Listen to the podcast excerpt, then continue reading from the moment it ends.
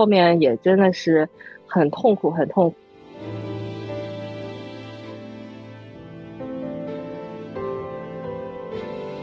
往事不堪回首，就不补充了。这这一段真的，其实就是内心有很多话，但没有什么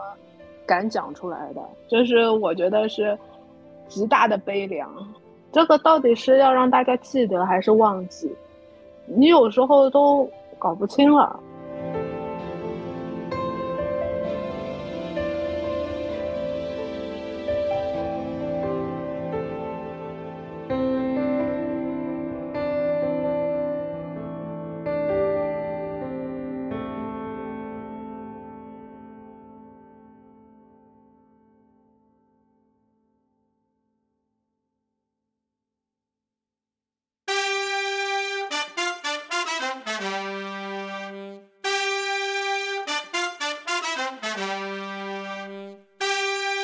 大家好，欢迎来到这一期的隔壁班，我是花同学，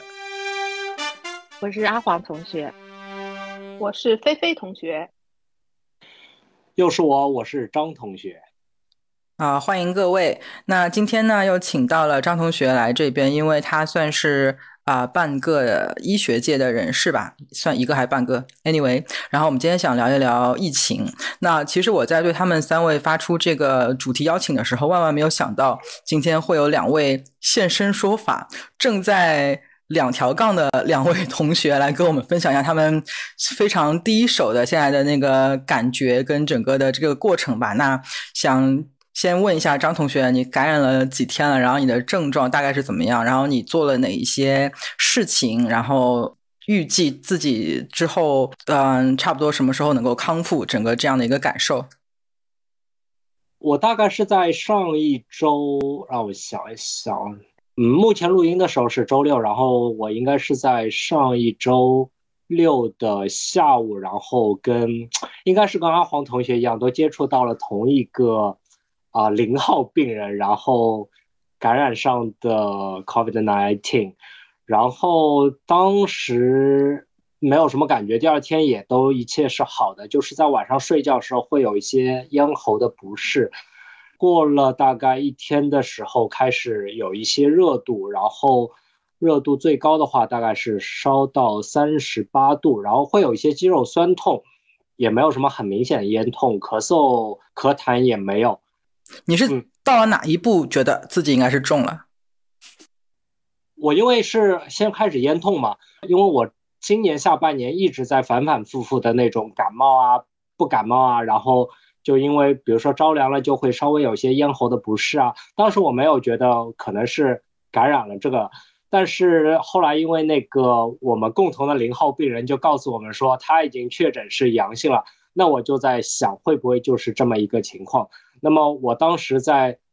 办公室里面上班，然后就收到这个消息之后，然后我就直接回家了。回家了之后，当时的抗原仍然是阴性的，但是到第二天的时候开始有发热，然后会有一些肌肉酸痛，但当时还是阴性的。那一直到再过一天，我的抗原变成了阳性的时候，这个时候我才确定，就是说。那那这就是 COVID-19 了，就是这么一个情况。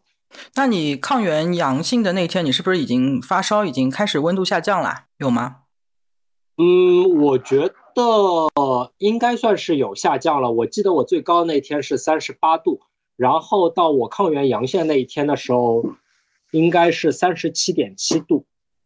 体温就下降了。然后后面反正是逐渐是下降的一个过程。三十七度七，后面一天应该是三十七度五，然后再后面一天的话，就是昨天早上的话是三十六度三。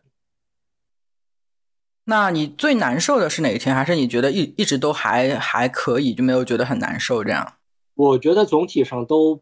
还可以，也没有那个就是说他们现在说北京那边会有非常严重的咽痛，然后像吞刀子一样，甚至在晚上睡觉的时候会痛醒。这种情况我都没有发生，然后包括肌肉酸痛，我也都是可以坐着的。反正就是在家里，啊，养了几天病，就干了几天活儿，这样子一个情况。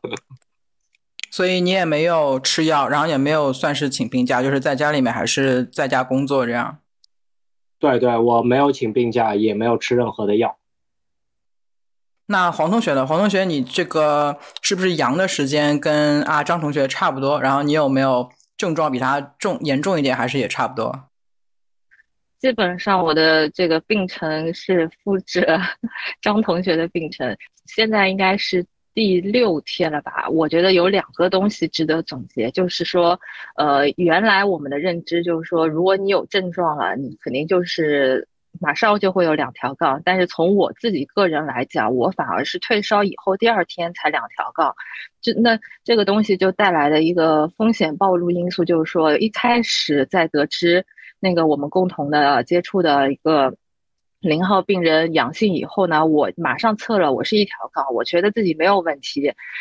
对，然后其实这个时候那个测出了一条杠，不代表你不是你没有感染上。所以说，在现在这个就是国内大流行的这样的一个背景下嘛，所以我就是奉劝啊，如果说在特别时刻有这种以下几种症状：嗓子痛、浑身痛、发热，这个三个里面你只要占两个，就是要。非常注意，尽量把自己跟风险人群隔离开，这是第一个要注意的地方。第二个要注意的地方，我是觉得喝水还是挺有帮助的，因为在我这次接触之前，有一些北京的朋友同事，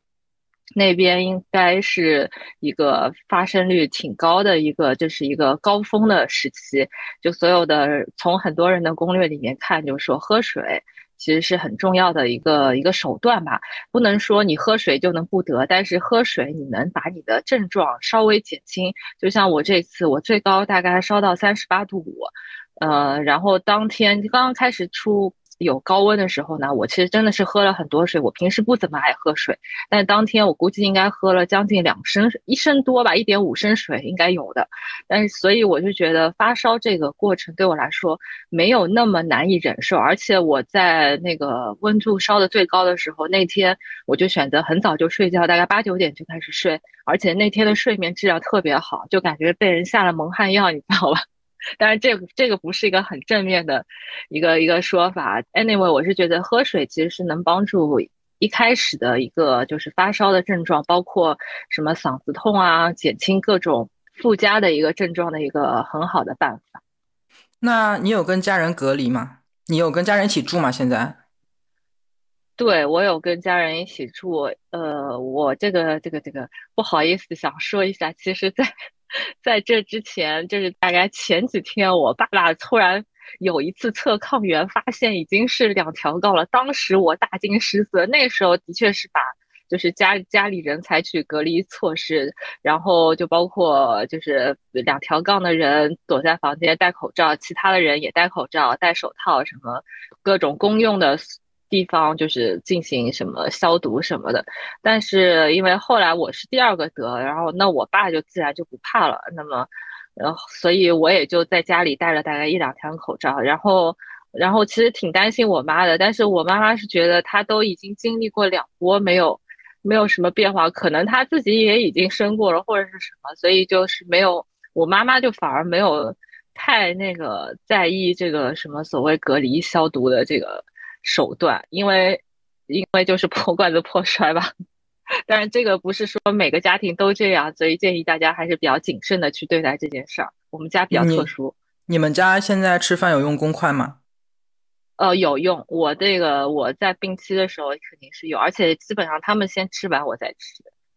你妈有有测抗原吗？还是她就是没什么不舒服感，她就没有测？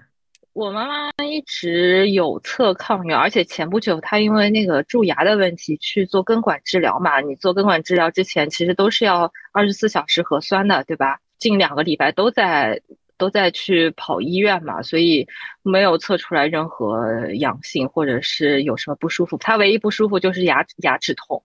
吃了两吃了大概一一个礼拜不到的那个头孢类的那种抗生素，就是因为牙因为牙肉发炎嘛。那你爸爸症状严重吗？哦，我爸爸真的是天选之子。他要不是为了第二天去医院配药去，所以他要去测核酸。因为测核酸前就是为了大家负责嘛，先测个抗原。要不是为了测抗，就是这个配药的行动，他都不会发现自己抗原是两条杠，就是基本上没什么症状。大概就是说，就就他自己讲，他可能就是在测出来之后当晚有一点点发冷，但是他也赶紧很早睡觉了，但是别的啥症状都没有。我觉得他就是传说中的无症状患者吧。他们都打疫苗了是吧？你们三个人？我妈妈没有，我妈妈跟我一样打了两针，但我爸没有打。哦，你爸这么厉害。所以这个东西我也不，因为当时测了两次抗原，因为抗原会存在假阳的问题，就是说，但是我爸第第一次测出来两条杠，不相信，然后一第二呃马上过了半小时又测了一次，还是两条杠，所以我觉得大概率他应该就是感染者，只是说他实在是没有什么症状。也没有什么，因为我爸爸是有基础疾病的嘛，高血压，然后也以前心脏开过刀啊什么的，就也也动过手术的。其实他是我们家最高危的人群，就反而他的没啥症状，就这个也算是谢天谢地吧。但这个东西不不不会，呃，不建议效仿啊，就是大家家里有这种慢性疾病的这个成员，还是要谨慎一点。对对对，不代表个体差异这样。对我刚私下跟张同学聊了两句，他们家也没有隔离，因为我感觉就是每一天朝夕相处，真的你要非常严格的跟家庭成员隔离，的确是有一点困难。然后他们家现在也是就他一个阳的一个状态，好像他的那个父母好像也是暂时都没有啊，他出就是希望也不要有。诶，那我记得飞同学，你之前是不是也有经历过？你的那个病程跟他们差不多吗？还是说你会比他们更严重一点？我们家三个人当初感染的时候，这情况都各不相同吧。我老公是他打完三针辉瑞之后的可能一两个月，然后确诊的，他是最最早确诊的一个。他确诊了之后就表现为一天的低烧，稍微有点喉咙痛，就没有太多的那个呃其他的症状。他确诊之后，我们就。呃，把他隔离在主卧，是有自己独立的厕所的。把他的食物放在每天的那个门口交换垃圾。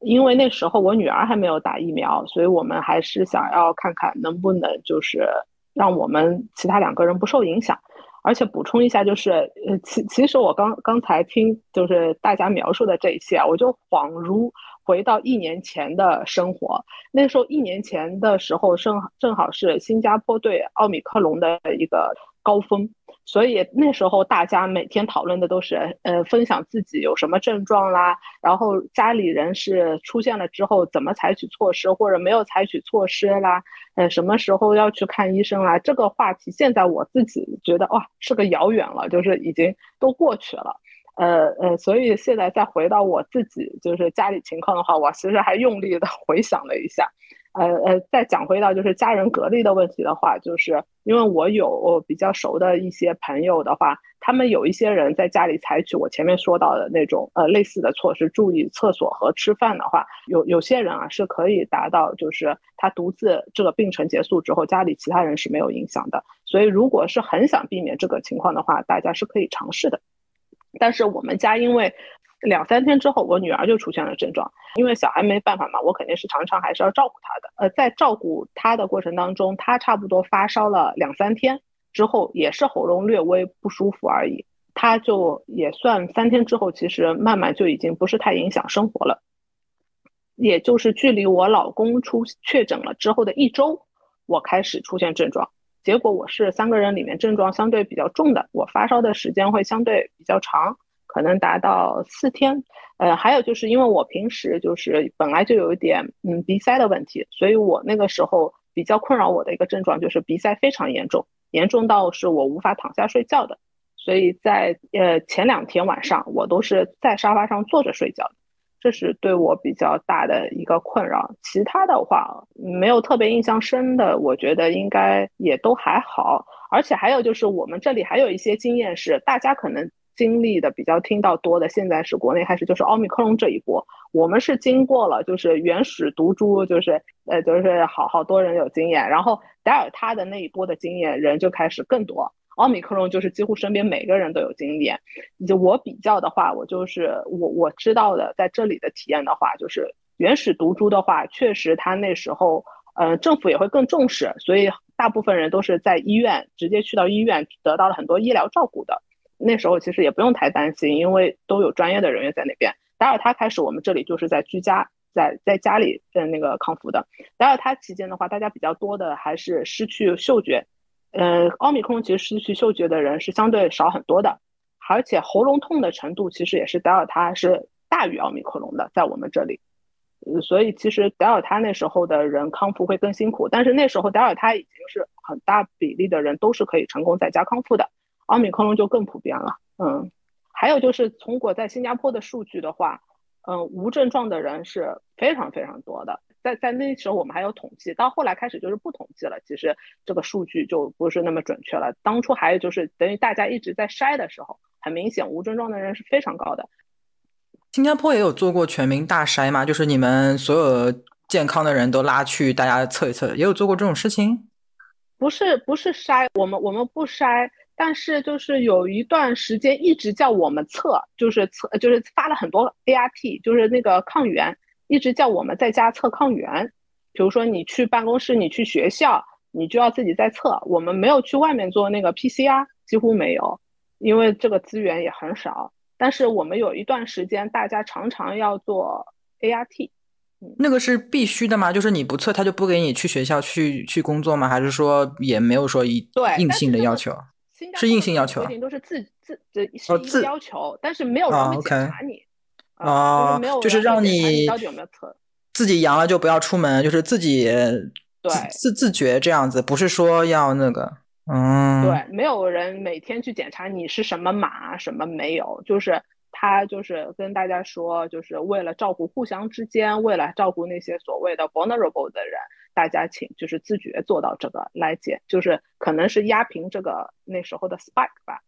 所以你们每每每户人家发了多少那个抗原？是一直一直一直在发吗？一直发，一直发。我们家现在还有大量的那个，因为其实后来。我们自己得过了之后，我们就开始，其实和很多这里人大部分人一样，都懒得测了。无论你有症状，你没什么，你最近接触了什么人，大家都懒得了，所以变成家里囤积了很多。但是我不知道为什么，一个月前政府又在发那个。那个抗原可能买太多了吧，要发的。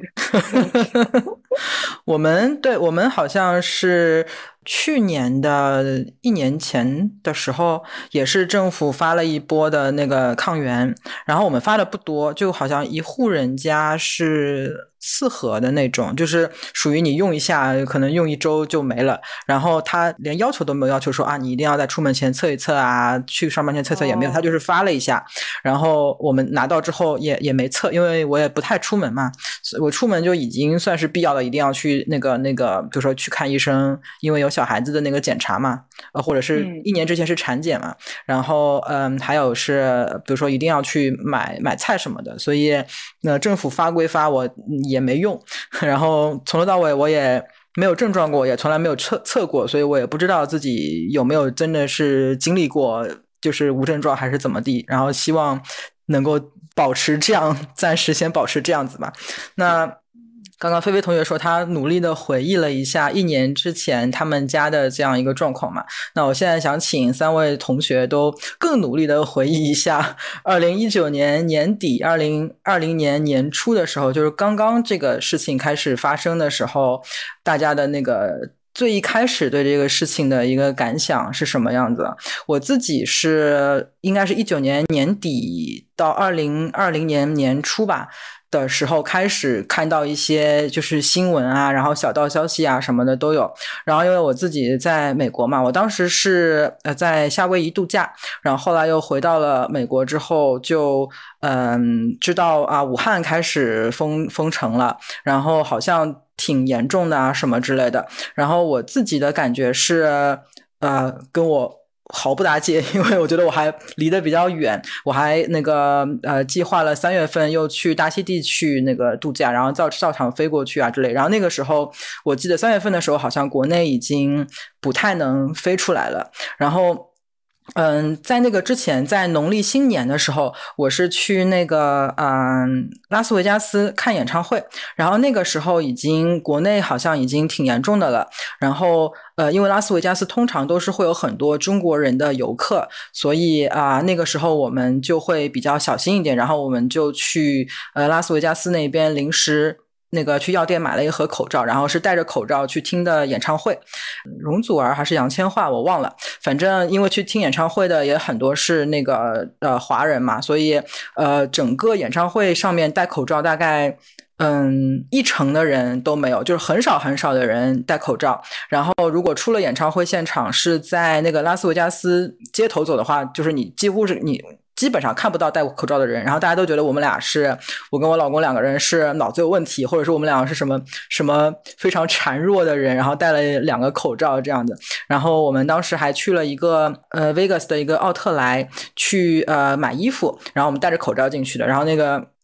店员觉得我们两个也是有毛病，然后我们呃买完衣服之后还在那边店那边狂挤那个那个酒精的那个消毒的那个液，就他们其实美国这边是会常备的嘛，在疫情之前他们有一些地方也是会常备那些是出于卫生的原因嘛，然后我们一边挤一边跟那店员说，哎呀，你知道吗，在遥远的东方现在有一个病毒在流行什么，然后那个然后那个店员就一脸懵逼说，嗯。哦，好，然后觉得他可能心里默默觉得这两人脑子有问题啊什么之类，然后等到我们就春节的那个时间过完之后，到了。呃，三月份开始，基本上全世界都在很密切的关注这个事情了嘛。然后到再到最后，就开始欧洲啊爆发啊什么之类的了。这就是我对于疫情的那个最最最一开始的开头的那一个那一个印象吧。那你们当时最一开始知道武汉开始有这个事情，一九年、二零年的时候，你们当时时有心里面有什么活动吗？就觉得说啊，这个事情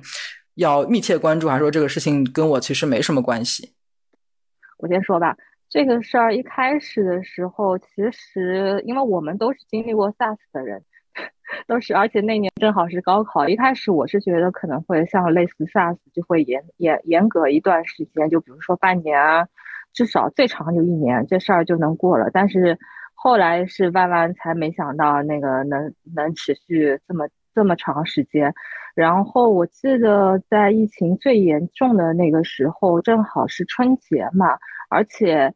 呃，而且呢，我们单位里面有一个同事，他正好是在十二月底的时候去武汉出差，我们组全就他一个人去武汉给客户做那个 presentation，然后回来以后就是得了很重 很重的重感冒，导致，因为我为什么记得很清楚，因为其实呃正好是年底，我们当时搞那个团餐嘛，对吧？就同事一起出去吃饭什么的。就是也是跟别的部门一起聚餐，但是他那天就没有来，就说这个实在是重感冒什么来不了。然后后来我们等那个同事恢复以后，就问他你什么感受？他他因为是个呃四十岁左右的中年男子嘛，就是平时身体挺好的，也没有呃也没有什么不良嗜好。但是他说那次感冒就非常非常严重，吃很多药都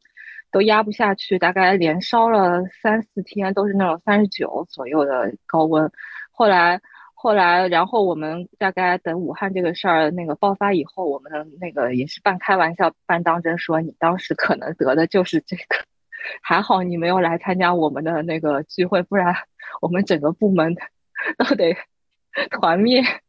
但但是这是一个玩笑嘛，所以我印象蛮深刻的是。呃，一开始的确是草木皆兵，挺挺挺吓人，是有那么一刹那觉得像有点像世界末日。但是因为我们经历，就像我刚刚说经历过 SARS，我是一直觉得可能熬一阵就好了，然，然后并没有想到后面这么对吧严重。SARS 我觉得当时虽然有影响到我们，我们好像。嗯，高考的时候也要测体温，不然的话就会啊说你要单独一个人进考场啊什么。我当时还超紧张，因为我怕一个人进考场的话，那就你的那个监考老师就一直盯着你嘛，我就觉得啊，那肯定会考砸。这个我还记得蛮清楚，但是我就当时并不觉得会蔓延到上海，因为当时主要主要就是在呃香港那那一块地方有，然后就觉得也是。挺挺远的，不会真的关系到自己的身上。我当时是那种感觉。我印象当中，SARS 其实离我们不远，因为北京当时爆发的很严重，而且我当时已经是每天搭坐搭乘地铁去，呃，家里到高中上课嘛。然后每天我地铁里面都是戴口戴口罩跟手套的，而且。因为因为有一些院校它是在外地面试的，我当时有一度想去考那个 广播学院，然后但是当时他面试是要在杭州，然后我妈就死活不让我去，说你这个万一得了病怎么办？然后后来导致我后来就没有考。当然这是开玩笑了。所以也算是有一点改变了你的那个人生的历程，有一点小小的影响吧。我那时候觉得那个 SARS 也对我挺有影响，我印象挺深刻，是因为我，呃，那时候的那个高中，我需要坐一辆从火车站出发的，我到现在还记得一零四去上学，因为它是火车站出发的嘛，就是你你就觉得这个风险好像就比别人大大增加了。我已经记不清有没有口罩，但是我记得我们那时候很很大可能是没有一次性口罩的。最多有那种纱布的口罩，我觉得有效性其实也非常有限。我就一直有那个念头，就是每一天去上学，好像就是一个重新要抽签，抽抽了，可能万一哪次抽不巧抽到那个就是被感染了，就是很长一段时间会影响上学嘛。因为那时候我们没有什么网课这种条件的，你如果被传染了或什么的，你就就不不不能那个正常上到课了嘛。所以那时候就挺担心，嗯，因为高三好像每一天就是去能去学校上学，跟着老师学挺重要的嘛，所以那份担心的心情我到现在还记得。说到就是二零一九年那一次的话，我我们家也有一点小故事。呃，二零一九年十二月的时候，我们家里三个人都回了上海，但是我老公接下去他就要去做一个项目在外地。他就没有跟着我们回新加坡，我就带着我的爸爸一起回到新加坡。呃，十二月最后几天，呃，我就开始注意到了中国这个武汉病毒的新闻。那时候也觉得自己好像和这个新闻，呃，就是这个发生的地点还还挺有距离的，就没有特别紧张。但是后来让我很紧张的是两件，一个是嗯，开始向其他的地区开始传播了。但是我老公他原来就是有计划春节要回来过，就是因为那段时间等于他工作的那个项目也会停工一段时间，他就想着嗯，只是飞一下回到新加坡和我们过节再回去。我就担心他是不是不能回来了，不能回到新加坡。同时在过春节前的没多久，我开始发烧了，因为我其实来了新加坡。好多年我都不不怎么有生病啊发烧这些问题，我就突然又那时候新闻特别密集嘛，每天你都在你的手机上会看到这个武汉的那个状况，然后你就想我不会成了那个就是天选之子吧，新加坡第一个病人，但是那个时候你去看医生。我我我我还问他，就是你知道吗？就是那个有这个去看的是家庭呃家里附近那种 GP 的医生嘛，他好像根本就不关心这个事情，而且他就是像普通那个处理一样的哦，你就配一套这种这种嗯病毒性感冒的这种药，然后就让你回家了啊。虽然我后来觉得应该不是，那个时候也是有中国的旅旅行团来，最早传播到新加坡的就是某一个从武汉到呃新加坡的那个旅行团，后来。我老公也成功呃回来过了春节，他在一周多之后也顺利的回到了中国，但是这个时候我就看着这个形势就是蔓延在新加坡开始了，在刚开始有这个病毒的时候，其实大家对未知是最最恐惧的，你不知道它是一个什么程度的病毒，而且由于那时候武汉其实发生了严重的医疗挤兑，大家都没有找得到很好的照顾的情况下。嗯，这种就是病死率是挺高的，你就不知道就是接下来在其他地区的话，它会表现为怎么样？我我就一直在思考，我应该让我爸爸选择留在新加坡，还是回到上海的家？我那时候就想，以新加坡和中国的那个管理的风格来说的话，在你病毒不了的不了解的情况下，可以做到严格执行。套用现代词，那时候我都觉得好像没有“清零”这个字眼的，能做到这种呃那个控制方式的话，我更相信是上海，所以我马上让我爸爸差不多是呃两月尾三月初的时候，立刻就是让他飞回上海。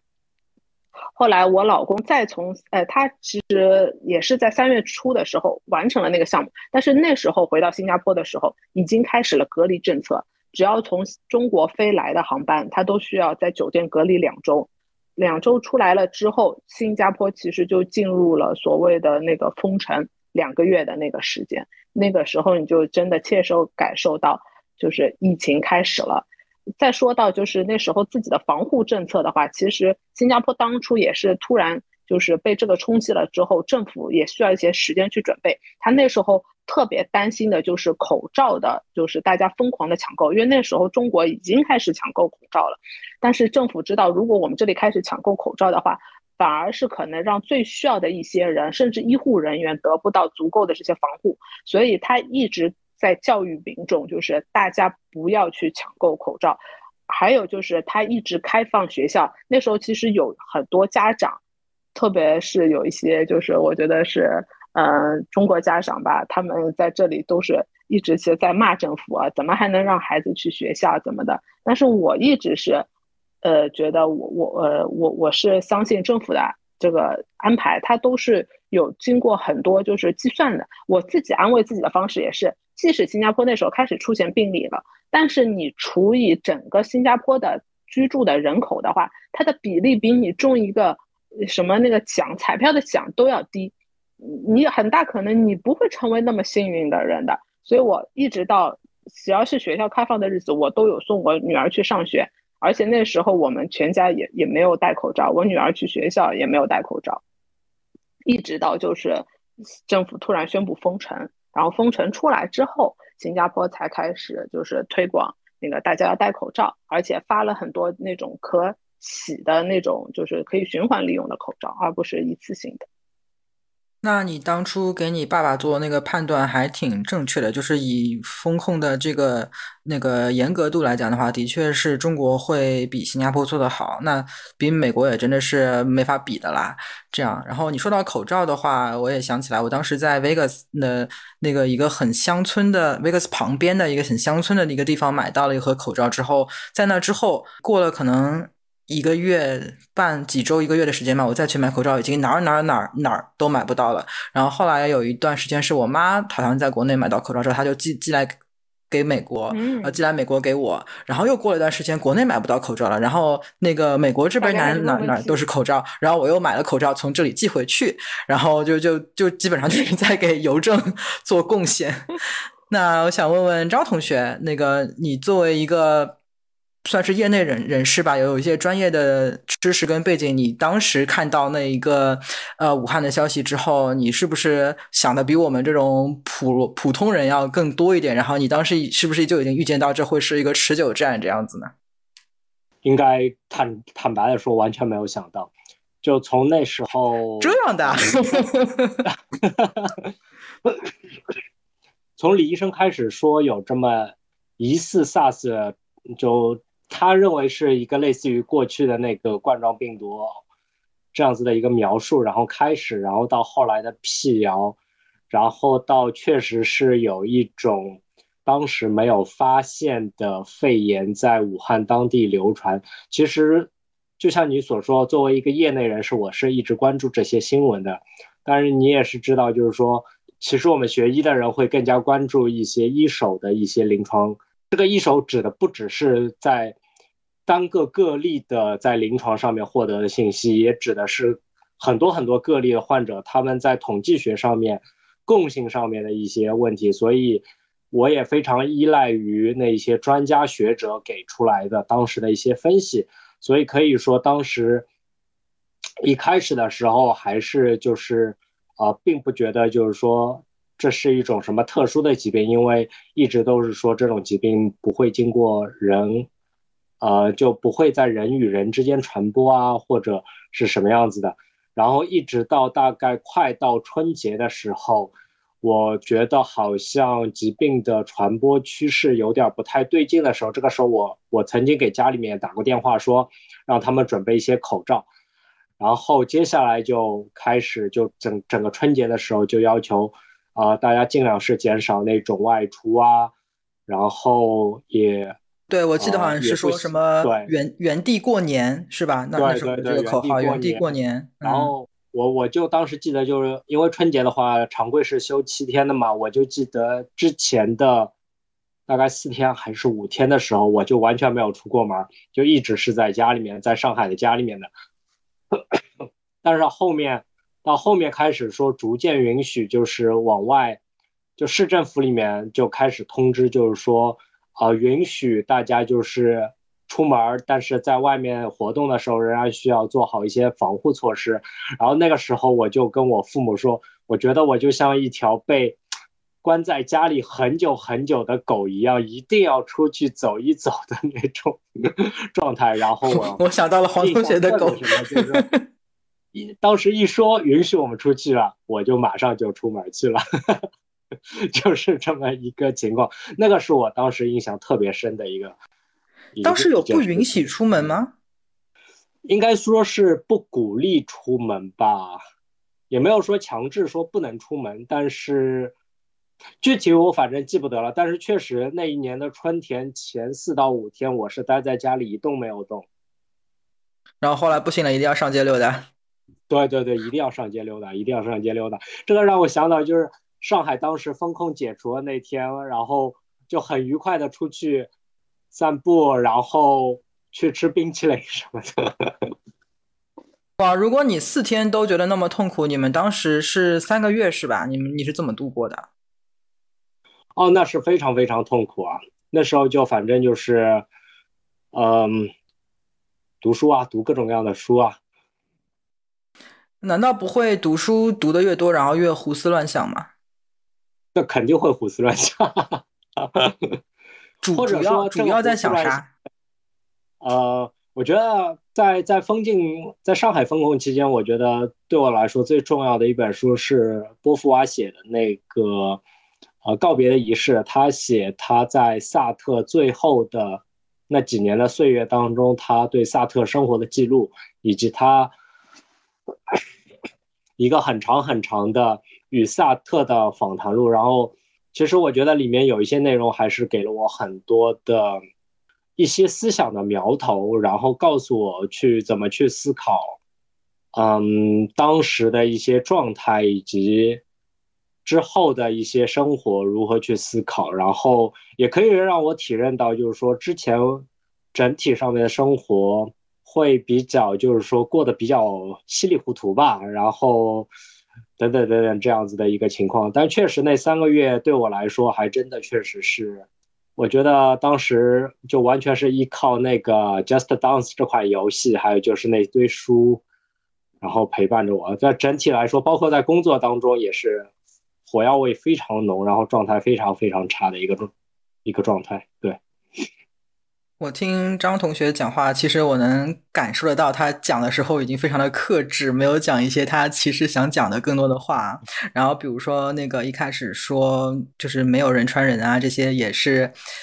封尘的记忆。曾经我也想到以前最一开始是有这个讲法嘛，但是后来又说不是啊，这一系列这个这个事情啊。哎，那我想问黄同学，你当时封封了三个月的时候，你有像张同学一样那么痛苦吗？生不如死，因为其实，嗯，怎么说呢？我们家客观原因，当时我妈妈在那个我外婆家那个陪住，因为我外婆是单身住，然后正好不巧的是，在封小区的时候，正好轮到我妈妈在不看火。那么行吧，其实我呃，我妈妈因为在家里主要是负责那个做饭什么的，我我也是可以做的，但是我做的饭让我爸成功的能够减重大概十磅二十磅的这种。水平那行啊，做家务这块我完全 OK，但最主要的就是限制行动自由，特别是宠物的 行动自由。因为我们那个楼很不巧的是第一批被封的，真从三月中旬到最后五月底解放，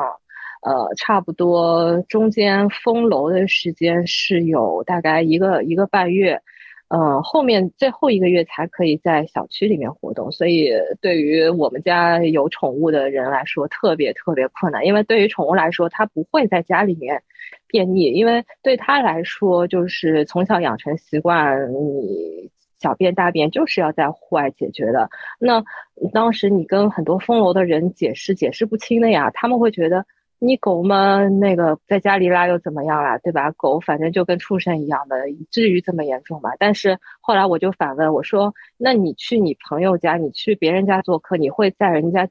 那个客厅大小便吗？哪怕你知道这个没什么技术上的难题，但是你不会的呀。那对于狗来说，它也是的呀。它认为这个就是自己的家。”他不会在自己家的那个地那个地板上随便随便解决嘛，然后但是也没有办法，反正后面也真的是，很痛苦，很痛苦。就是从小红书上面也找了很多方法，包括循循善诱。因为你让狗在短短几天之内，从在外面习惯活动的，在变成在家里能够自己定点、定点上厕所的，真真真的是非常很困难。然后呢，这是其一，其二的话，我个人认为啊。在这种特殊的时候，人真的不能太老实。当然，这段东西我不知道最后要能不能播。我是觉得你一定要是想办法，你知道这个游戏规则是不合理的，有些东西其实是过分的，是违背人性的。但是你要学会与狼共舞，你要在其中找到利用规则漏洞的地方，或者想办法去做一些不合作。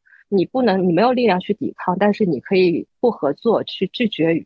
呃。那个同流合污，然后我自己想到的办法就是，啊，当然这个不是很好啊，到时候解掉就好了。就是它下面会有一个人看住我们家的楼，然后呢，我就是每天很忐忑的，就是三点钟上个闹钟起来，然后浑身穿一身黑衣服，然后带着我们狗偷偷的从从大门溜出去，因为我们门口其实是有个摄像头的，那我也很怕我这个被认出来，所以我也只能穿。一身黑衣服，然后就像做贼一样的带他在那个我们小区的那个绿地上那个大小便，然后每次大概十几分钟，就感觉像我自己零零七帮女郎这样的一个 心跳加速，大概全程一百二的心跳加速，然后每次解决了上来，我都是非常如释重负，然后第第二天又开始焦虑，因为狗一旦它学会在外面。大小便，他觉得有机会，他更不会在家里那个了。然后又开始忐忑不安的过，过到晚上，然后再到凌晨，就是这样的日子，大概持续了有一周，直到后期，呃，才有别的变通的方法，包括后来也是给他各种偏方，让他学会在家里大小便什么的。然后有时候也会趁着大家一起排队测核酸的机会，就把他偷偷带出去。哦，说到这一点，我跟你说。中真的人性是非常恶毒的。就我们对面楼跟我们楼的一个所谓的楼组长有这种个人恩怨嘛，对吧？然后那个就是在我们测下去那个测核酸，然后带狗的时候呢，他就把这个录像拍下来，还上传到上传到群里，然后被有一些不良的人举报到那个什么派出所，然后民警还打电话到我们家。然后还来说啊，你这样不行的，什么说说好不能遛狗的，你这样我会怎么怎么怎么把你把这些什么抓狗大队把你的狗抓走了，反正就是各种人性的丑恶，包括自私自利，其实都是在那段非常时期暴露起来了。所以你当时有害怕吗？他们会把你的狗带走？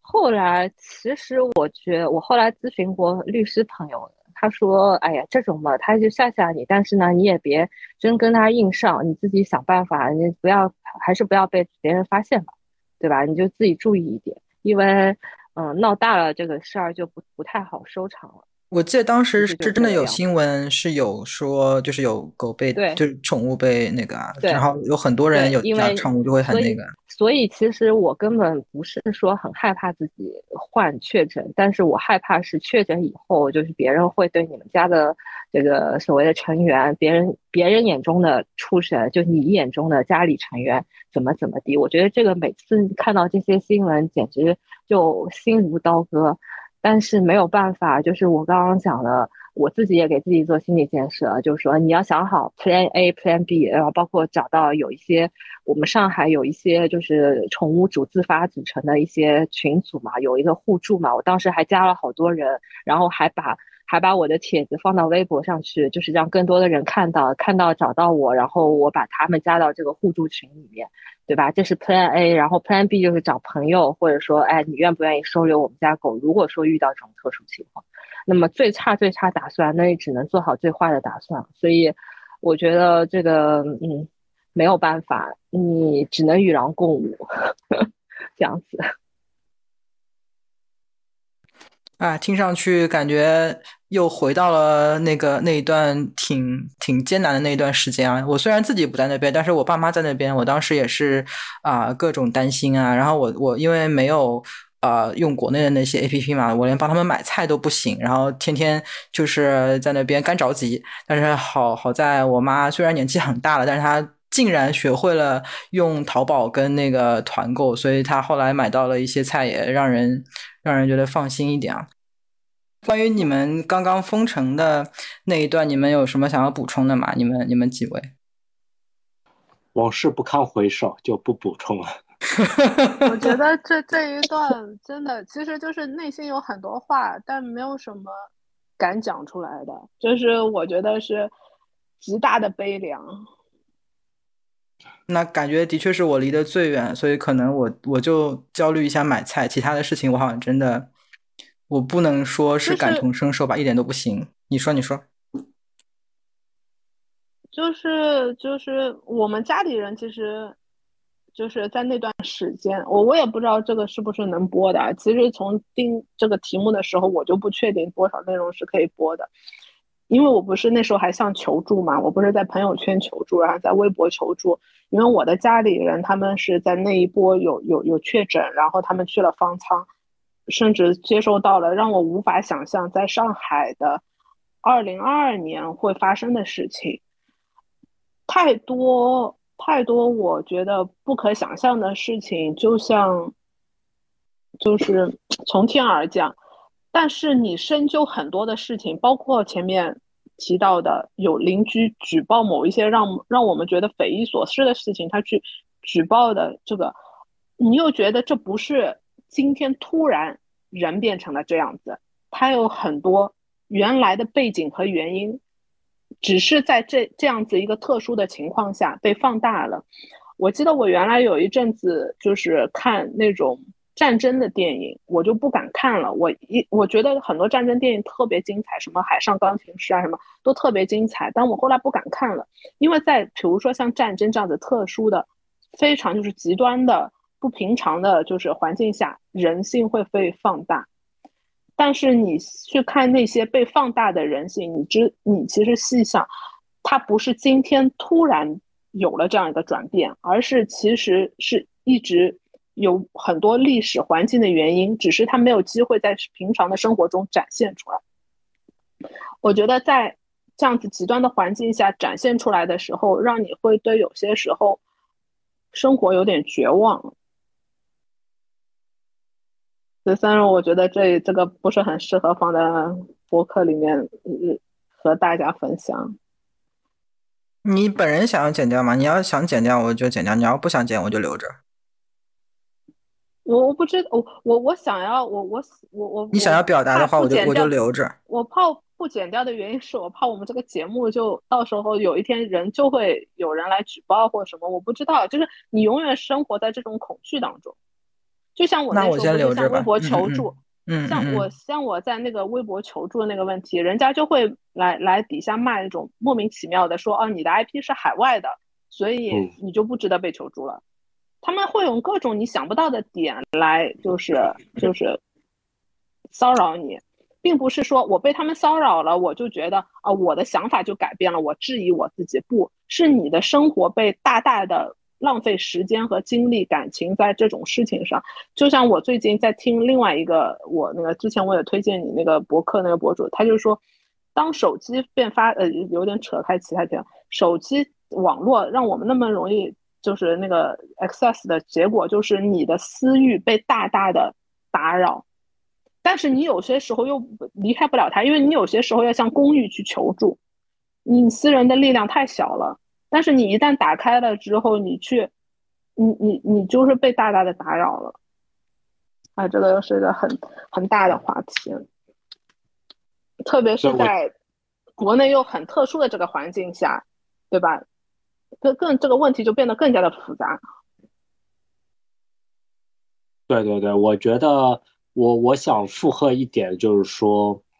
嗯，经历了上海封城三个月，其实每一个人都应该仔细的去思考一下自己的生活、自己的状态。就如果就在上海发生过的事情，如果。它能够发生过一次的话，那它可能就会一而再、再而三的发生。那么在接下来的日子里面，你应该如何去面对在这里的生活，或者在这里的一些情况？我觉得，嗯，不应该去把这些事情遗忘掉。张同学，你自己说那个你看了书啊什么的，那你觉得你现在就经过这一段封城，然后经过你看了书，你觉得你现在整个生活的方向，你觉得有有有变化吗？我觉得做一些事情吗？对对对，我觉得还是有变化的，因为其实我一直还是蛮喜欢罗曼·罗兰的一句话，就是说这个世界上只有一种英雄主义。那就是认清生活的真相之后，更加热爱它。然后我觉得我应该是比过去更加热爱生活，但是这种热爱并不是那种，就是啊完全没有思索的那种热爱，而是更加有选择的去热爱吧。前面张老师就讲我们要记得不要忘记，但是我就觉得很讽刺的是那时候，呃，就是有一个就是视频嘛，短的视频，然后就在疯传嘛，所有的上海的朋友都在分享那个，但是不断的被删除，还有有些人讲他是那个叫什么滤镜来着的，叫什么 BBC 滤镜，对，就是这个到底是要让大家记得还是忘记？你有时候都搞不清了。